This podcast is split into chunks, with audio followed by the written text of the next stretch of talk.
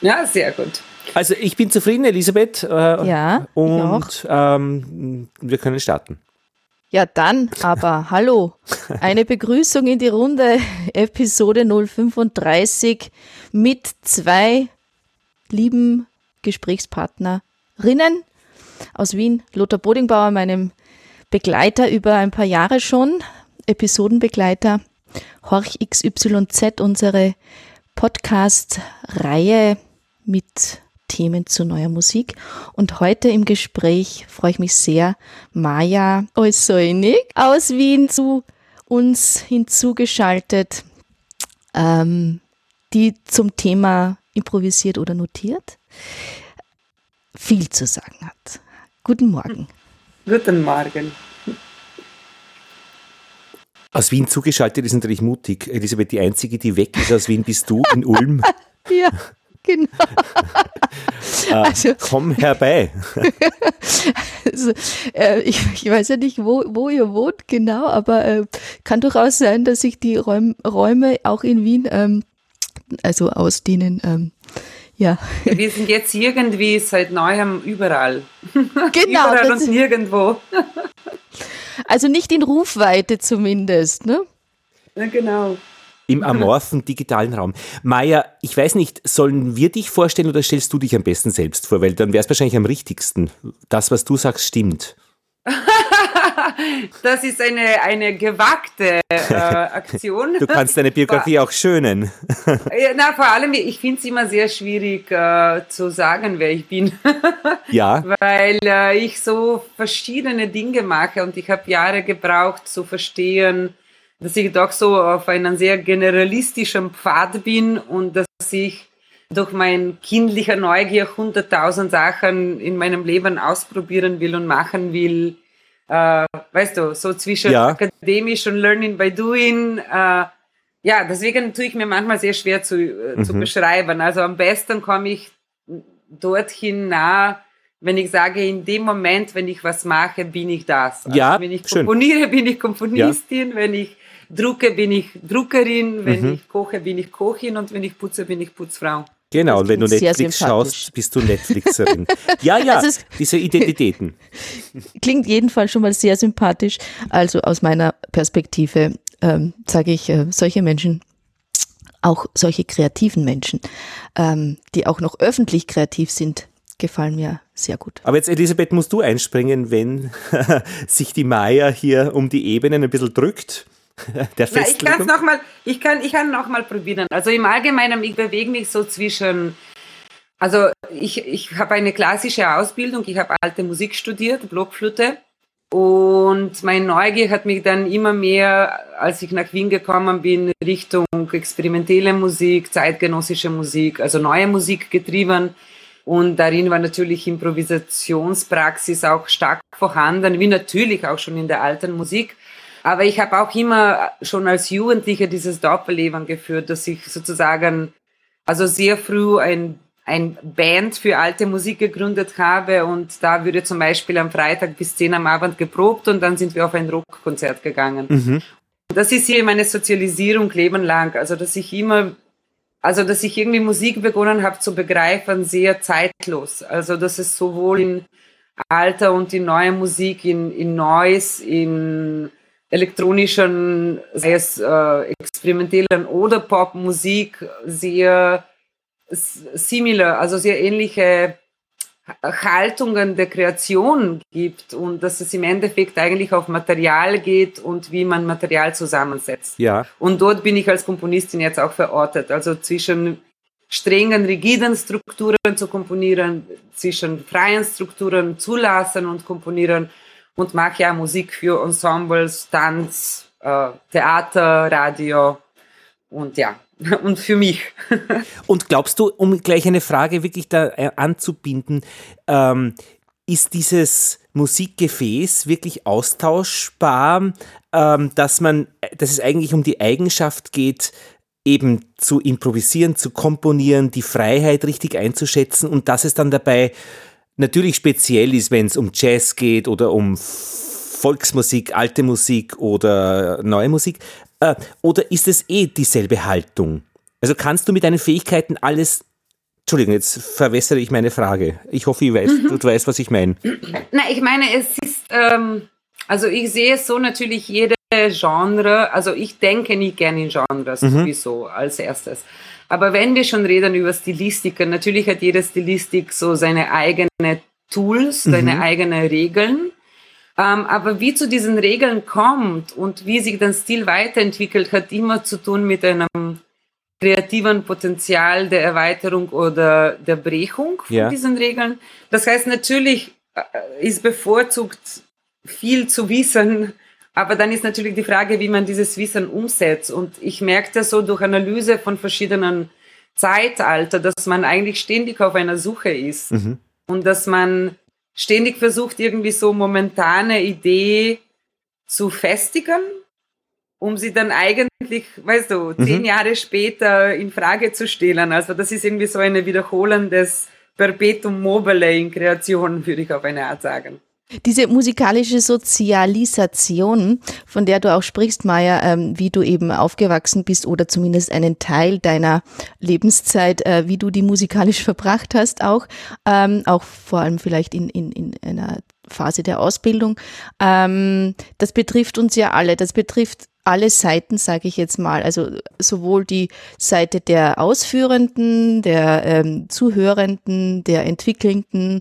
Ähm, also das ist ein, ein Austausch aller, aller Parteien, sage ich jetzt mal, ähm, die alle mit ihrer eigenen äh, musikalischen Geschichte ähm, in, in, eine, in einen Prozess reingehen. Ob das eben jetzt der zuhörende Prozess ist oder der komponierende oder der spielende, der ausführende Prozess. Und ähm, da, da sehe ich das, was du vorhin kurz angesprochen hast, dieses, äh, man muss schon auch, oder man, man weiß auch viel oder man, man ähm, nutzt Wissen, ähm, vielleicht nicht immer punktuell zu der Zeit, in der man gerade dieses Wissen sich angeeignet hat, sondern man sammelt so Lothars Gefäß, Idee, äh, Bild finde ich auch sehr schön, um dann darauf zugreifen zu können, wann immer und wo immer man was brauchen kann aus diesem Gefäß. Und wenn man mit mehreren Menschen zu tun hat, die auch kreativ tätig sind, dann hat man natürlich viele Gefäße, die man auch irgendwie vielleicht zusammenschütten kann, ja. Ja. Um daraus aus diesem Pot quasi, ja, wieder äh, zu schöpfen. Und so ist es fast eine Form von unendlicher kreativer Schöpfungsakte, die sich da entwickeln können. Ich möchte euch jetzt nicht unterbrechen, aber ich wollte eigentlich euch einladen, mal zwei Minuten mit, mit mir und Lothar und Maya, ähm, also dass wir zu dritt äh, uns auf eine Form von Improvisation einlassen, wo jeder sich doch auch kurz vorstellen kann auf seine Art. Nonverbal oder auch verbal, wie auch immer. Habt ihr Lust darauf? Ich ja. weiß noch nicht, was ich unterschreibe. Ähm, äh, das ich auch nicht. also ich habe hier eine Stoppuhr liegen. Also ich habe einen Countdown äh, sozusagen auf zwei Minuten eingeschaltet und ähm, bin am Headset auf eine gewisse Art und Weise natürlich angebunden über mein Kabel an euch, also verbunden über über Kabel und ähm, habe hier auch eine Altblockflöte liegen neben mir. Aber äh, whatever ihr verwenden wollt. Ich weise nur auf unsere Latenz von ungefähr 200 Millisekunden hin. Ja, das ist Teil der Improvisation diese Latenz? Mhm. ähm. Triggers in Delay nenne ich diese Komposition. Oh, wow. Siehst du? Und ähm, ja, also ähm, außer dass wir nach zwei Minuten auch wirklich pünktlich wieder uns verabschieden aus dieser Improvisation, würde ich sagen, gibt es sonst keine Vorgaben. Ja, ich finde es auch sehr lustig, diese sehr spontane Einladung, weil ich sitze eigentlich am Bürotisch und äh, schau mal, was so um mich herum zu klingen bringen kann. ja gut, meine Lieben, drei, zwei, eins, ab.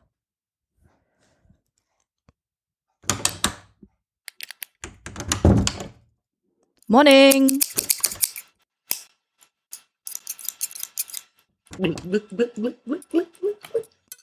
Morning.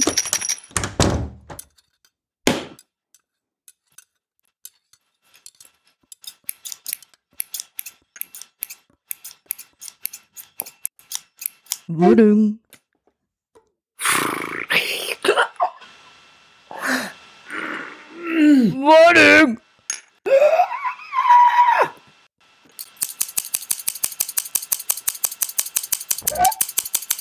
Morning.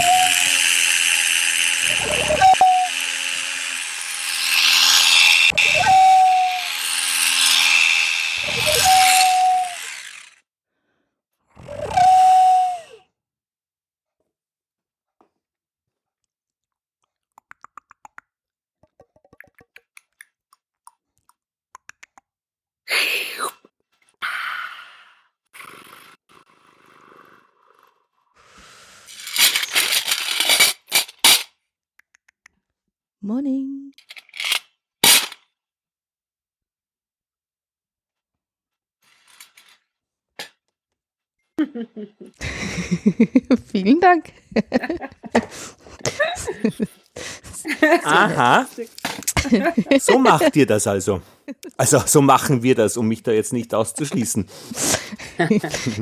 Ich finde es mal spannend, weil man nicht weiß, was kam jetzt wirklich von wem.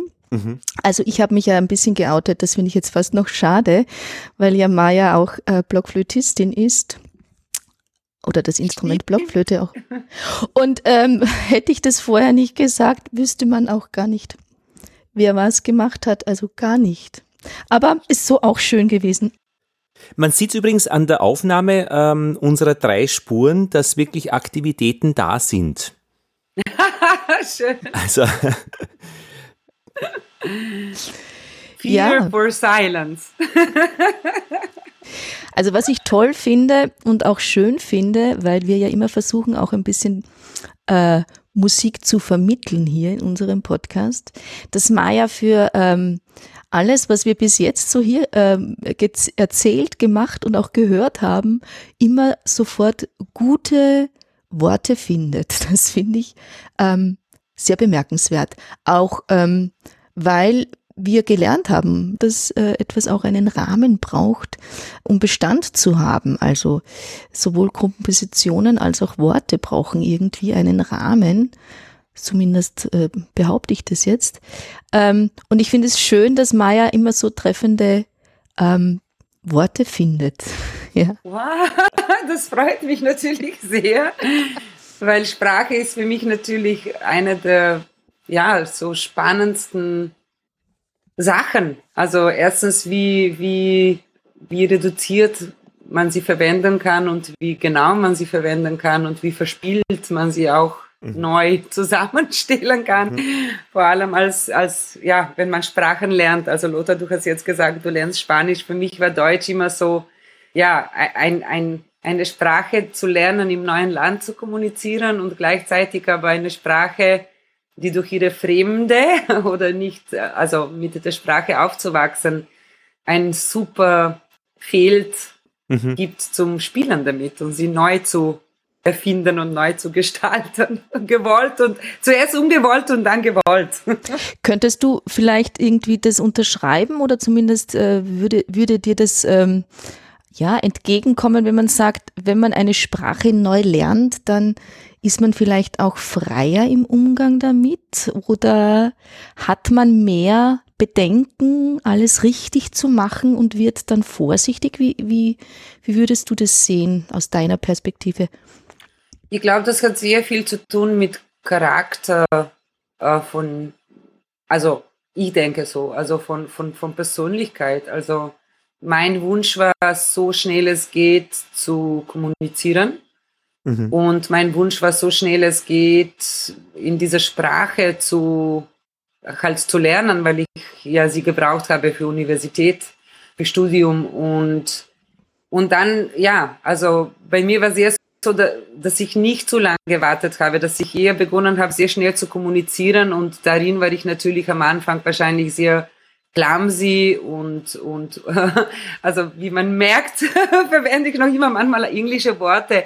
Also es war am Anfang so ein ganz komischer Mischmasch aus, äh, aus beiden Sprachen, aus Englisch und Deutsch und Slowenisch denken, direkt übersetzen. Ähm, und es war schon immer wieder mit, mit einem kleinen Charme verbunden, aber dann auch mit viel Humor, weil, weil es einfach lustig war teilweise, was ich so erfunden habe für, mhm. also es hat manche, es hat so manche, äh, keine Ahnung, also Verhaltensweisen auch gebrochen. Also es hat manchmal auch mir Schwierigkeiten vorbereitet, aber es hat mich manchmal auch, ja, es hat manchmal auch Situationen lockerer gemacht. Und aber deswegen, im, Sinne, im Sinne der hm. Effizienz äh, bei der Sprache lockerer gemacht, das, der Inhalt muss rüber. Also dafür ist die Sprache ja da, oder? Ja, das ist natürlich dieses ewige Wunsch und ewige Suche. Im Endeffekt bin ich drauf gekommen, es ist ja nicht nur Beherrschung der Sprache, sondern Sprechen, also Dialog hat immer zwei Seiten und mhm. äh, es ist sehr äh, äh, im Endeffekt egal, wie man, also mein Wunsch ist immer diese, dieses absolutes sich verstehen zu lassen zu können. Also, dass man so genau teilweise auch Sachen besprechen kann, obwohl ich sehr gern in Metapher auch schreibe, wenn ich schreibe. Aber ähm, dieses Wunsch verstanden zu sein, also eigenen Inhalt wirklich zu vermitteln, ist extrem präsent. Aber irgendwann bin ich im Zuge jetzt von Erwachsenwerden dazu gekommen, dass es nicht genug ist, wenn ich eloquenter spreche. Es braucht ja auch die Seite, die ich hören will. Welche, äh, was braucht es jetzt dazu noch? Es braucht, es braucht das Gegenüber. Es mhm. braucht die. Und was macht das Gegenüber dann? Oder was und ist das? das? Ist, was genau, ist das? und da beginnt, Erzähl. Ja, da, da, ich glaube, da beginnt sich sozusagen das Gespräch um Musik und Kunst und Komponieren und mhm. äh, eigentlich im Kreis zu bewegen, weil es hat eigentlich immer damit zu tun, wie, was wir hören mhm. und wie wir hören. Hören wir es richtig? Also, mhm. weißt du, es ist nicht mhm. immer es geht nicht immer, nicht immer von diesem Potenzial her, was jemand als eine Aktivität setzt oder einen Satz sagt, sondern es hat eigentlich sehr viel zu tun mit Hören, also mit Beobachten, mit Wiederwissen. Also was ist mein Wissen, aus dem ich Urteile mhm. äh, mir erschaffe, ja? Also ich denke mir, ähm, wir sind da ja komplett drinnen in dieser Materie äh, Musik und vor allem eben auch improvisierter Musik. Diese, dieser Austausch, ja, dieses Gegenüber sich vielleicht auch nur vorzustellen, wenn es noch äh, in Realita gar nicht vorhanden ist, eben wenn man komponiert äh, oder eben auch äh, sich vorbereitet auf eine auf einen musikalischen Austausch, ähm, dieses ähm, den anderen eigentlich noch gar nicht da abholen, wo der steht, weil man ja noch meistens gar nicht weiß, wo wo, wo der ist, ja. Also ja, ich ja. finde so eine Abstraktion, die äh, einen ja auch äh, beflügeln kann, äh, das Nichtwissen sozusagen und ähm, gepaart mit diesem Wissen, dass man äh, sich angeeignet hat und mit diesen vielen Tools und, und, und Fertigkeiten ähm, umzugehen. Und da wollte ich gerne auf deine ähm, Arbeitsweise und auch auf ein konkretes Stück auch ähm, anfragen dass bei der diesjährigen Ausgabe der Aspekte Salzburg äh, die ähm, Livestreams äh, auch als YouTube-Videos zum äh, Anhören, äh, glaube ich, online gestellt hat, soweit ich mich äh, erinnern kann. Mhm, genau. ähm, und da hast du mit einem Ensemble oder für ein Ensemble ein Stück geschrieben oder ein Stück geschrieben, dass dieses Ensemble, ich glaube, es heißt Names oder Names, ich weiß gar nicht, wie man das ausspricht. Genau. Mhm. Ähm, dass dort uraufgeführt wurde. Ähm, genaues Datum weiß ich gar nicht, weil finde ich auch noch interessant, ähm, diesen Aspekt. Ähm, wann gilt eine Uraufführung dann als Uraufführung bei der Aufzeichnung oder bei der Veröffentlichung? Ja, also das würde mich auch noch kurz interessieren, vielleicht auch unsere Zuhörer. Wir sind ja in Zeiten einer Pandemie, ähm, für alle, die uns in zehn Jahren mal irgendwie diese Episode abhören zur Verständigung, ähm, dass vieles eben äh, ohne Publikum stattfinden muss, ähm, also viele Aufführungen und eben auch die Aspekte Salzburg, soweit ich mich erinnern kann, alle ohne Publikum stattgefunden haben. Liebe Maja, kannst du, kannst du da ansetzen oder weiter, mhm, weiter ausführen? Ja. Also äh, äh, zu komponieren per se, ich finde das natürlich unglaublich spannend, weil es stellt sich zuerst die Frage, äh, für wen komponiert man? Also ist dieses Ensemble ähm, also von wo kommt dieses Ensemble? Ist dieses Ensemble zum Beispiel professionalisiert auf neue Musik? Hat diese Ensemble oder Orchester eine Improvisationspraxis? Hat dieses Ensemble, also welches Wissen äh, mit Umgang mit Instrument oder verschiedene notierte Musik ein Ensemble hat? Also deswegen, äh, es ist da schon erste Entscheidung, die man trifft. Komponiere ich jetzt zum Beispiel für Amateure, komponiere ich für Ensemble, das, das, das sozusagen dieser Praxis gewandt ist.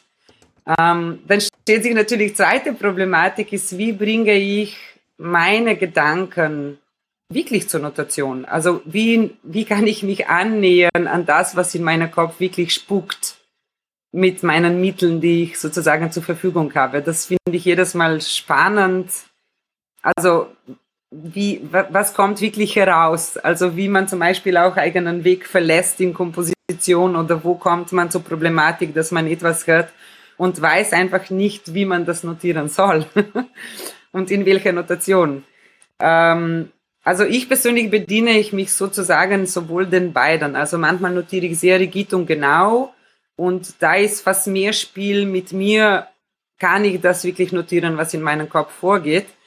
Ich bediene mich aber extrem gern grafischer Notation, weil ich finde, dass sie gewisse Rahmen, also was eh schon aus 60er Jahre immer wieder Versuche gab von verschiedenen Komponistinnen, also diese Rahmen der rigiden Notation zu sprengen.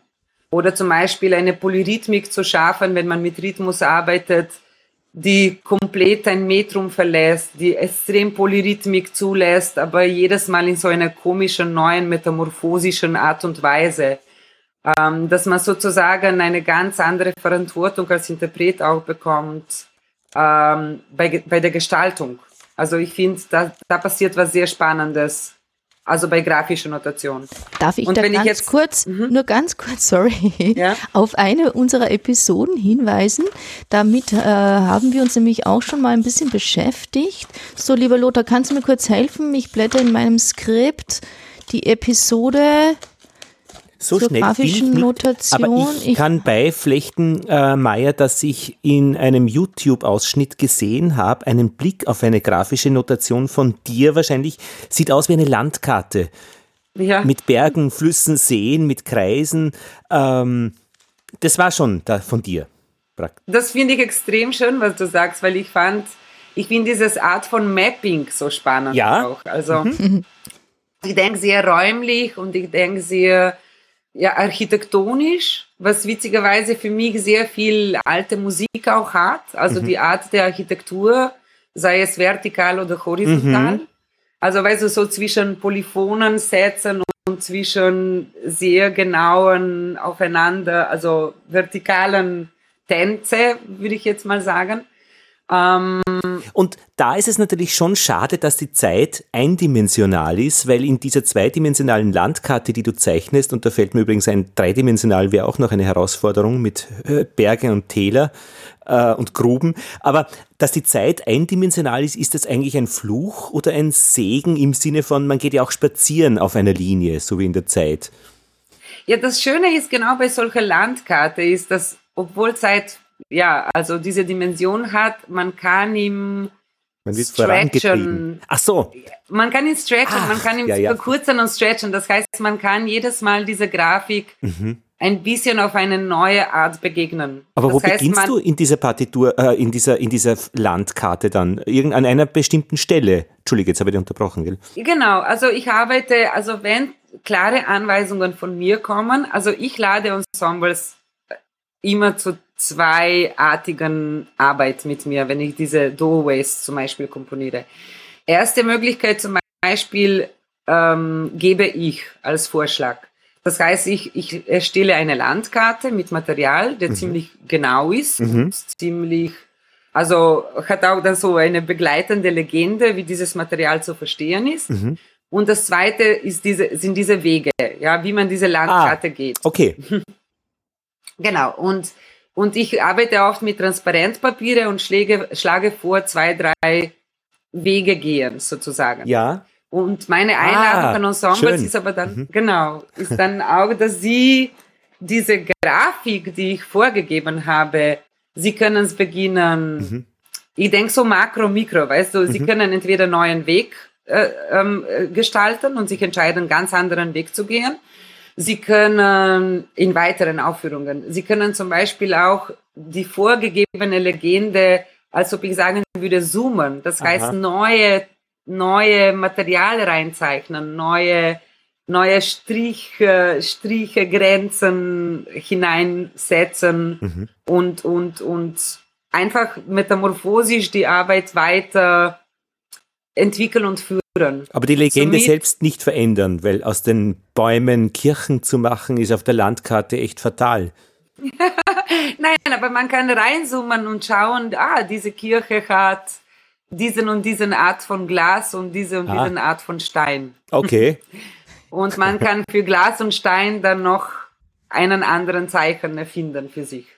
Jetzt hätte ich da noch eine Frage, ähm, die ich wirklich äh, jetzt reinklemmen muss, Elisabeth. Ich sehe dich ja, schon, gerne. ich höre dich nämlich schon praktisch. Äh, du siehst mich schon kratzen. Ich sehe dich schon kratzen. Ich muss noch eine Frage reinklemmen. Ähm, äh, als ich vor einem Jahr begonnen habe, Spanisch zu lernen, haben wir alles in der Gegenwart besprochen. Das war einmal aufregend ah, genug. Dann kam aber plötzlich die Zukunft und das war wirklich großartig, weil dann kann man über Dinge sprechen, die vorne liegen. Die Vergangenheit ist mir echt egal, die haben wir dann auch gelernt, aber sie berührt mich nicht emotionell. Ich nehme sie zur Kenntnis und ja, ich spreche kaum in der Vergangenheit im Spanischen. Wie ist, hat das irgendwas zu tun mit dem, worüber wir reden? Jetzt gerade? Ich finde das sehr, sehr spannend gerade, was du reinbringst, weil das ist für mich so eine, also wenn ich über Improvisation rede oder wenn man so in grafischer Notation arbeitet, wird man sozusagen mhm. zu Komponist, zu Co-Komponist, zu also da ist so eine improvisatorische Fähigkeit gefragt und oder oder Haltung. Mhm. Und für mich hat Improvisation also vor allem Musik, Musik ist nichts anderes als Zeit. Es ist ein Verlauf. Aha. Das heißt, wenn ich spiele, also auch wenn ich zum Beispiel Noten lese, wir sind gelernt, dass wir Noten im Voraus lesen. Weil ja. in dem Moment, wo die Note stattfindet, musst du ja wissen, was weiter passiert. Ja. Damit du einen Fluss hast, damit du einen Bogen führen kannst. Ähm, und so ist es für mich auch in Improvisation oder ja, wenn man grafische Partitur spielt. Es ist man ist im Jetzt, mhm. natürlich, weil äh, man, man beschäftigt sich mit dem Klang, den man jetzt gerade ähm, manifestiert oder, mhm. oder, manifestiert, oder moduliert. Ja. ja. Mhm. Aber es ist eine massiv interessante Frage, von wo kommt dieser Klang? Mhm. Also um, für motivische Arbeit zum Beispiel, also wohin führt dann dieser Klang dann weiter? Mhm. Also es, für mich ist das Wunderschöne in Improvisation, ist dieses Bewusstsein von Gleichzeitigkeit von jetzt, Vergangenheit und Zukunft. Und ist Vergangenheit und Zukunft gleichartig, gleichberechtigt? Also ich möchte es ger gerne so sehen, weil ich finde, dass alles, was jetzt passiert, äh, ist grundiert auf der Vergangenheit. Aber die Frage ist, was nehme ich aus Vergangenheit und von jetzt weiter in die Zukunft? Das heißt, ich mache ja so einen unbewussten, sehr es kann auch sehr ähm, intuitiver oder sehr bewusster Flow, also mhm. Flu Fluss sein von wie gestalte ich mein Material jetzt, damit ich mir plane meinen, meine Zukunft. Mhm.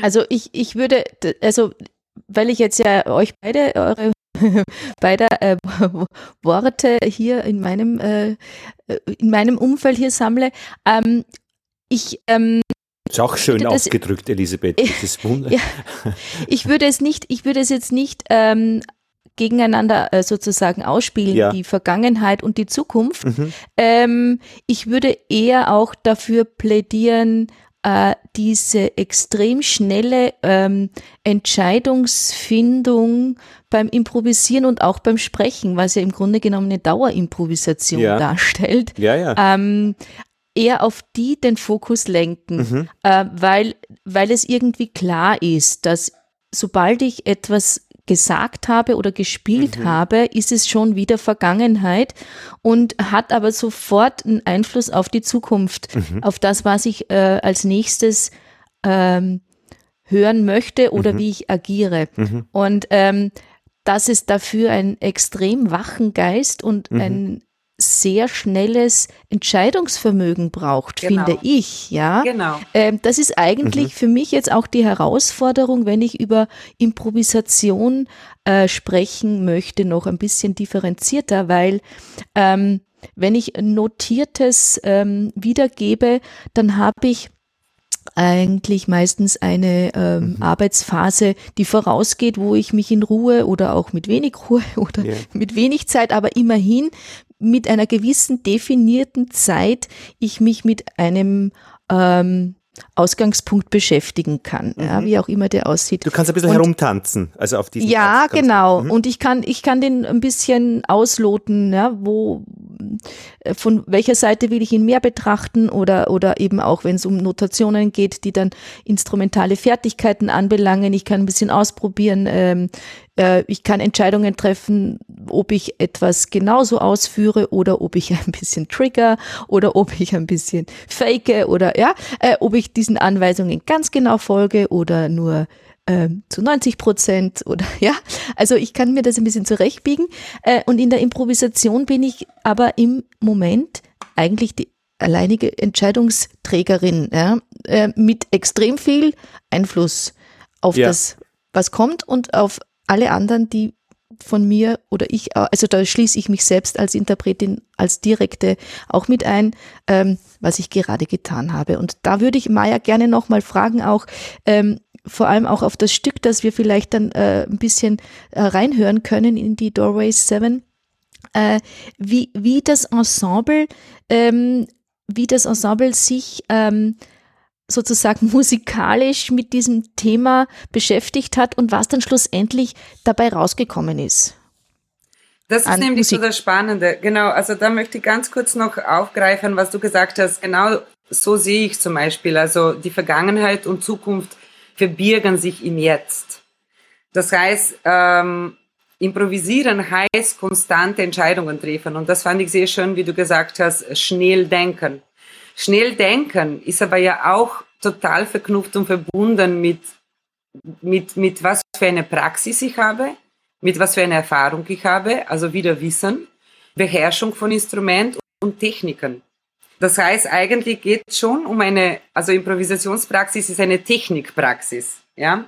Und wenn ich jetzt zurück auf Ensemble Names komme, also was ich merkte zum Beispiel in dieser Arbeit mit denen ist, dass sie, also erstens weil du gesagt hast, also ich, ich, trage bei in Improvisation, vor allem im Kollektiv. Deswegen liebe ich Improvisation und diese Art von grafischer Partitur, weil alle bekommen wirklich eine Gesellschaft, die ich mir wünsche, nämlich Verantwortungsträger.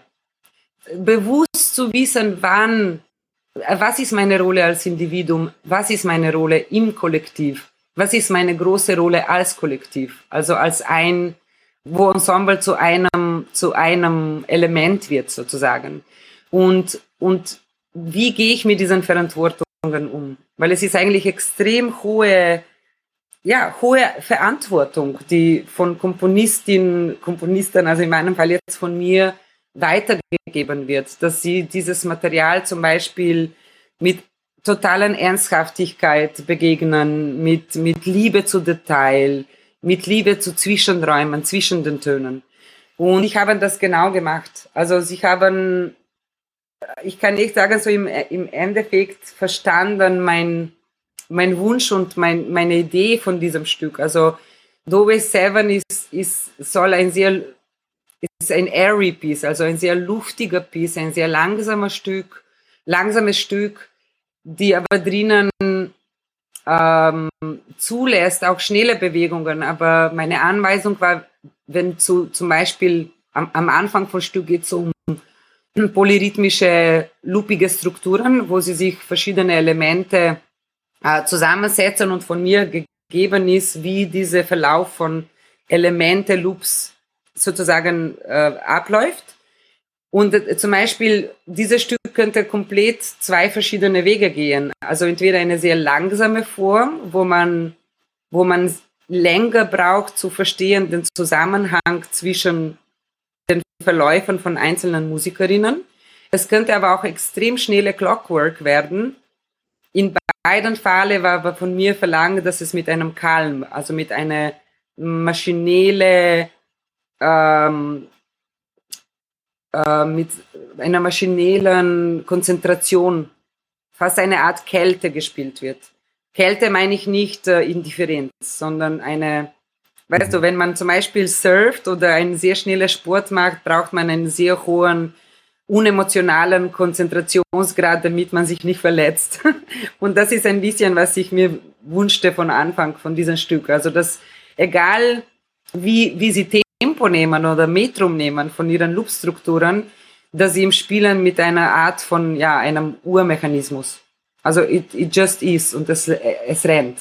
Und Können wir da vielleicht, vielleicht da mal kurz reinhören, um dann nachher nochmal äh, darauf Bezug nehmen zu können, damit, wenn wir unsere Zuhörer mit einbeziehen hier in unser. Gespräch, mhm. dass die ein bisschen wissen können, worüber wir sprechen oder hören können. Okay, aber dann, dann würde ich vorschlagen doch, dass wir nicht die Referenzstelle spielen, sondern den Anfang, wenn wir schon von Anfang reden. Ja, gerne.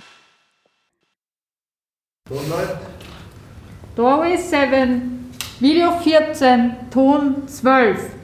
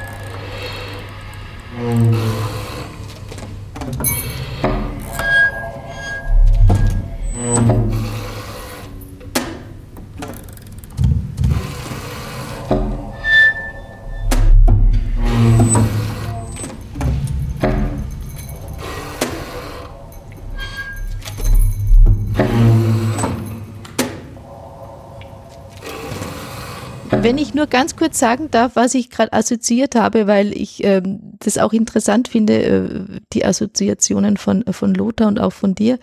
Ähm, dass, also momentan sah ich ein bisschen bildlich ges gesprochen, ein, so ein Dinosaurier-Skelett aus dem Naturhistorischen Museum, so ja, das anfängt sich irgendwie zu bewegen ähm, und so langsam, ja, äh, dem, so langsam ähm, diese eingefrorenen Knochen quasi äh, gelockert werden und es so ähm, sich anfängt, genau, ähm, lebendig zu werden. Ähm, das, das hatte ich als, als Bild im Kopf. Und was ich auch noch ganz interessant fand, ähm, dass ich anfänglich den Eindruck hatte, es, es bewegt sich die Musik so im, im, im, im Dreivierteltakt, so eine Art Dreivierteltakt.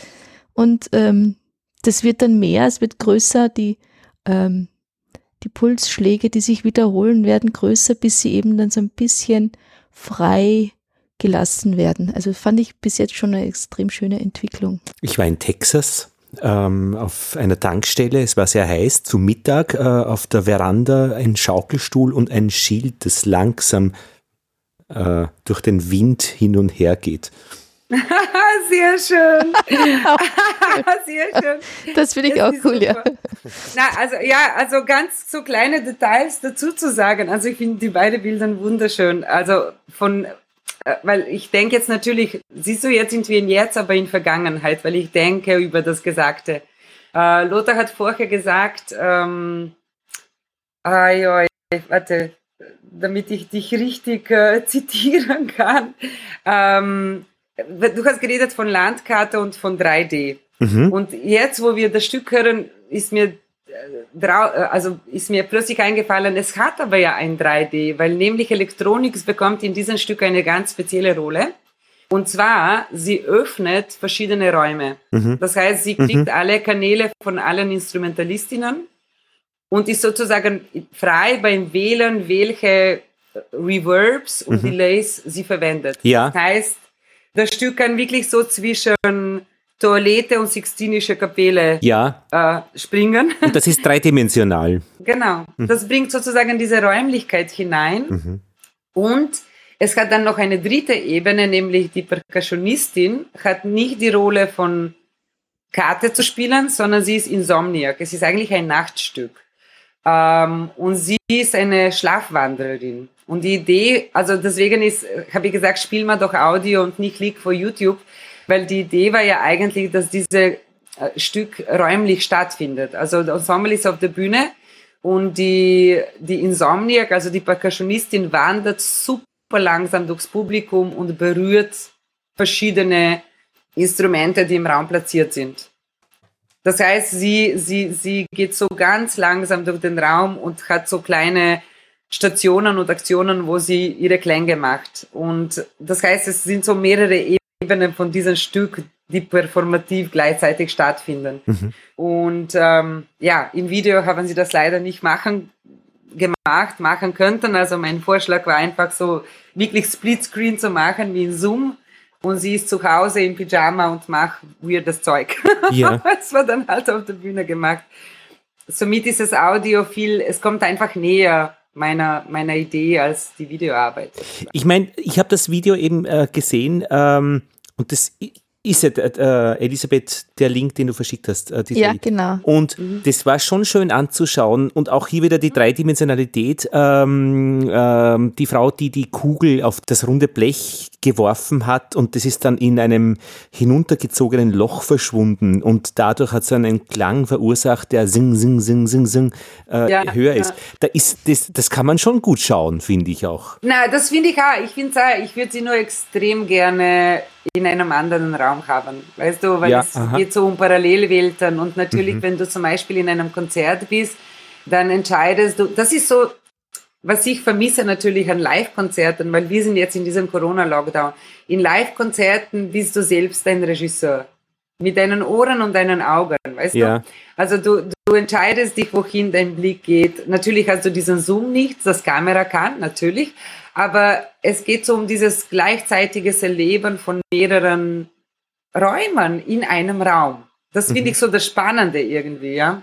Aber dann müsste ja jetzt sozusagen auf diese Art und Weise, wie jetzt eben auch performt werden kann, um Publikum teilhaben lassen zu können, also auf, auf der Ebene der, der Videoproduktionen auch und äh, das online zu stellen, dann müsste eigentlich der Kamera oder die Kameraführung ähm, diesen kreativen Prozess ganz bewusst ähm, oder eben äh, auch intuitiv mitgestalten können. Ne? Also absolut, absolut. Dann wäre es keine Dokumentation im Sinne eben einer, einer dokumentierten Aufnahme, sondern dann müsste sozusagen der, die Kameraführung eine, eine, eine ähm, darstellende Rolle bekommen.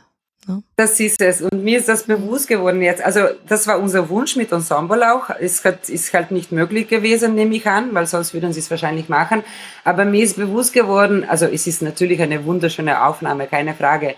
Aber mir ist bewusst geworden, dass diese Zeitalter jetzt mit dieser Situation Kamera involvieren beginnen muss als ein Teil von einem kompositorischen Prinzip. Genau, als ein Teil von Regie, wie diese Stücke zu zu sehen sind und nicht nur zu hören. Und das finde ich sehr spannend. Also, also ich habe was gelernt damit, also wieder, also dieses, oder Bewusstsein geschärft dafür, sag mal so. Darf ich dir eine Stelle noch vorspielen ähm, aus dem Video mit der Kugel auf dem äh, Blech?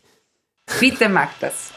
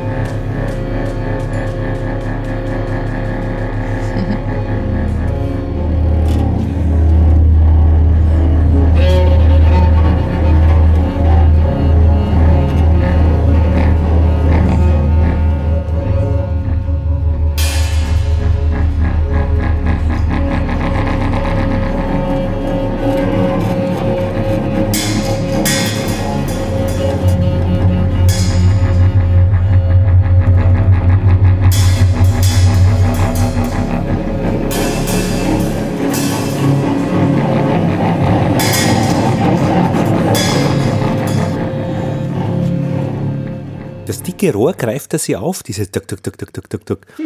So. Vermag also, ich ihm äh, zu erkennen.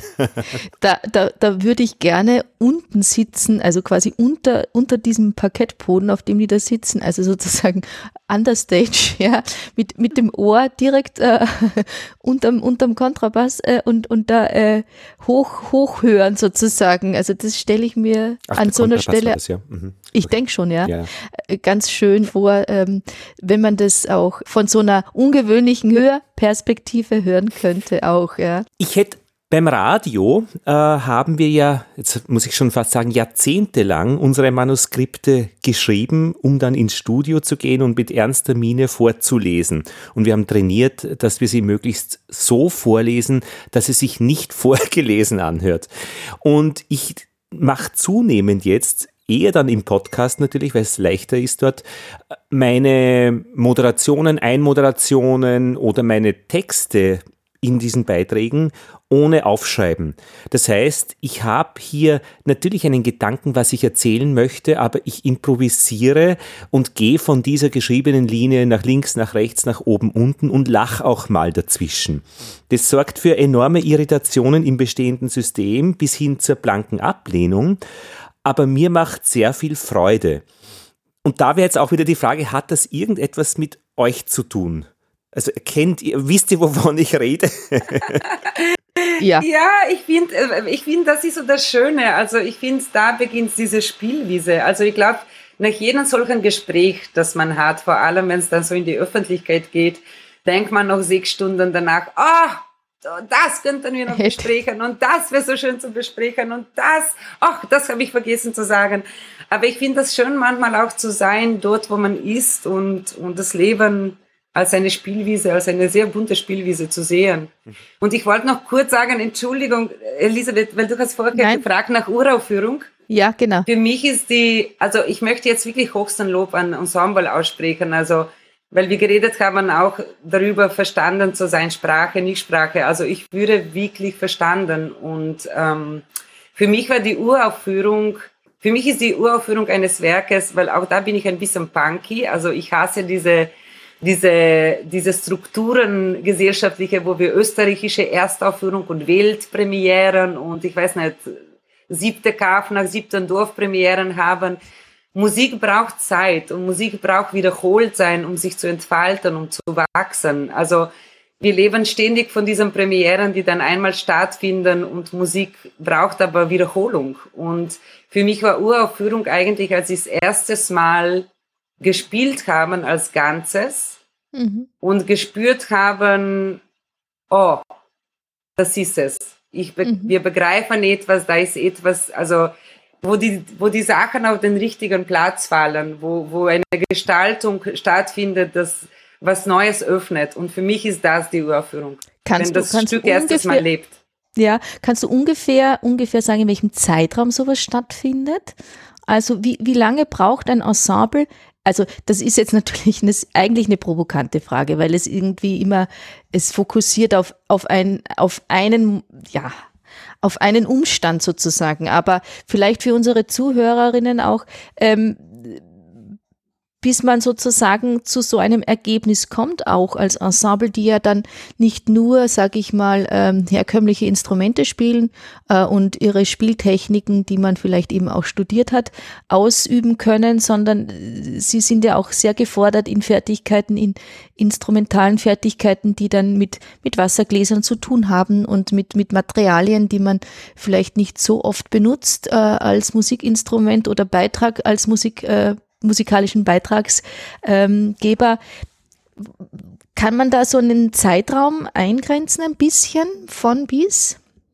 Also ich denke, das Prozess vor allem bei solchen Kompositionen wie diese da, also Ensemble, äh, Doorways, ist das zuerst, also es benötigt zuerst eine Auseinandersetzung mit Material und Verbalisierung, also auch mhm. Ausmachungen gemeinsam. Also mhm. wo sind die Treffpunkte und was braucht, was braucht was für eine Länge? Und ich glaube, das sind so Annäherungen und Versuche und Übungen und Diskurse, Ausmachungen, die dann zum letzten Version führen. Also ich finde, je nachdem wieder, wie, wie versiert ein Ensemble ist, aber ich glaube schon, dass sie ähm, zwei Proben dafür gebraucht haben, wie sie dieses Material zusammensetzen und wie, wann beginnt sich anzufühlen als etwas Organisches und Selbstverständliches weil es sind so kleine Tricks drinnen in Komposition. Zum Beispiel mhm. am Anfang den, die Loops, die wir gehört haben, die sollen stattfinden. Und das finde ich so interessant, die Psychologie des Menschen, äh, weil die Loops sollen passieren unabhängig voneinander. Und trotzdem tendieren wir als Kollektive zueinander zu finden. Mhm. Und das ist sehr interessant, welche Rolle ich dann plötzlich als Individuum habe, bei mir zu verharren und trotzdem sehr bewusst werden von dem, was um mich herum passiert und dass das gemeinsam was bildet. Und das sind schon Prozesse, die eine gewisse Übung und Auseinandersetzung verlangen, sozusagen. Weil ich denke, das ist auch eben für, für Zuhörerinnen interessant, die ähm, mit Improvisation vielleicht weniger äh, zu tun hatten in ihrem Leben bis jetzt oder auch mit Musik, die mit vielen Improvisationsanteilen oder eben komplett frei improvisiert äh, stattfindet, wobei eben die Frage ist, gibt es das überhaupt? Ähm, und ähm, dass eben diese Beschäftigung mit dem Material und, und mit diesen Entscheidungsfindungen im Kollektiv und äh, als Individuum, ähm, das sind ja die gleichen Prozesse, die man auch bei komplett ausnotierter Musik auch treffen muss. Ne? So. Also das unterscheidet sich jetzt ja nicht so sehr äh, von, von differenziert ausge, ausnotierter äh, Musik?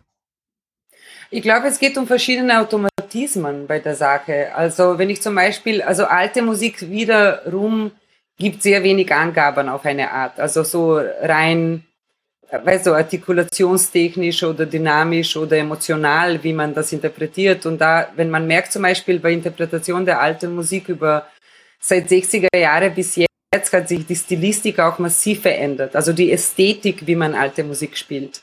Und deswegen sage ich ja, bei notierter Musik geht es ja auch um Entscheidungen zu treffen, gemeinsame, aber ich glaube, die sind, die passieren auf einer anderen Ebene als bei einer Improvisation oder grafischer Partitur. Also dort, dort, ja, es ist eine andere, man arbeitet mit anderen Automatismen wie man etwas interpretiert und gestaltet, glaube ich. Also jetzt nicht wertend gemeint.